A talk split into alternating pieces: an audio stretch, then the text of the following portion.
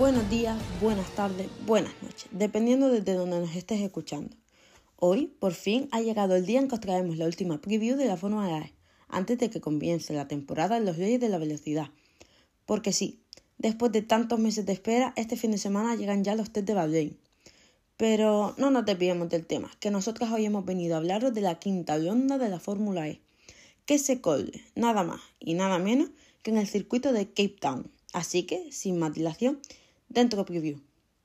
Por primera vez en la historia de la Fórmula E, una ciudad del África subsahariana, en este caso la ciudad del Cabo, albergará una cadera de la categoría.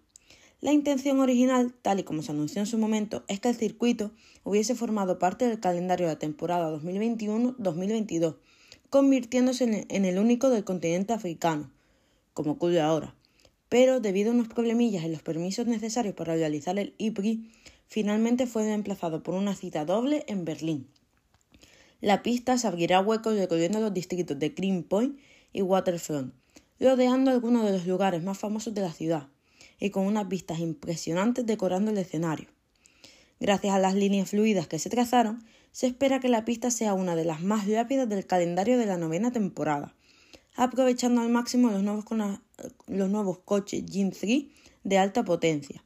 De hecho, incluso el cofundador y presidente de eMovement, Ian Banner, dijo, citamos palabras textuales, que es el circuito más rápido de la serie global por velocidad promedio, que ahora se ha confirmado en todo el calendario de la temporada 9, que la pista más rápida es Ciudad del Cabo. No solo eso, la curva 12 es la curva final, llegando a la línea de meta. Es la curva más rápida de la serie global, al igual que la curva 2-3.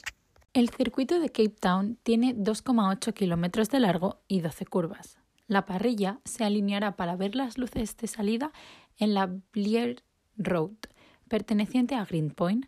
De ahí, los pilotos girarán hacia la izquierda hasta encontrarse con el Boulevard Helen Suzman y tras otro giro a la izquierda en Granger Bay Boulevard se les presentarán dos chicanes afiladas.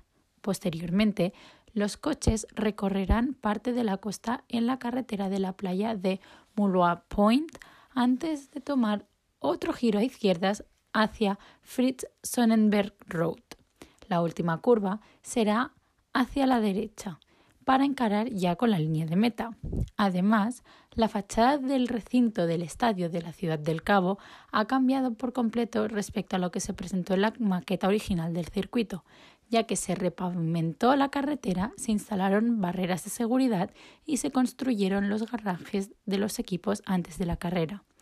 Por otro lado, el director de Jaguar Racing Team, nacido en Sudáfrica, James Barclay, espera una carrera rápida y dijo que los pilotos y sus equipos siempre están motivados para actuar en los lugares exóticos y que el escenario de la Ciudad del Cabo no será diferente.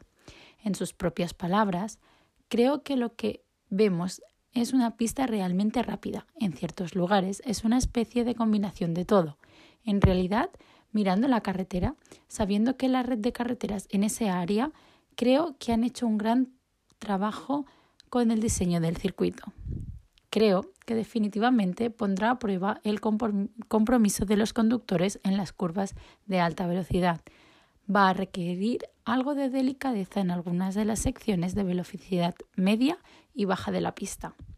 Total, que nos presentamos en el circuito de Cape Town con unas expectativas bastante altas, porque no solo los pilotos y los directores han hablado de las buenas sensaciones que tienen sobre este nuevo Prix, sino que además, analizando las características del trazado y fijándonos en los test hechos, todo apunta a que será una carrera llena de adrenalina. Antes de abandonar la categoría, os vamos a hacer un breve repaso de cómo se encuentran los standings.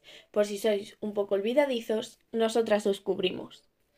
Tenemos que decir que esta es solo la quinta ronda de la temporada y que en un abrir y cerrar de ojos, como en todas las categorías del mundo del motor, todo puede cambiar. De momento, el tercer puesto está en tablas entre dos pilotos, Sebastian Buemi y Jan-Eric Bern, con 31 puntos cada uno guardados en sus bolsillos.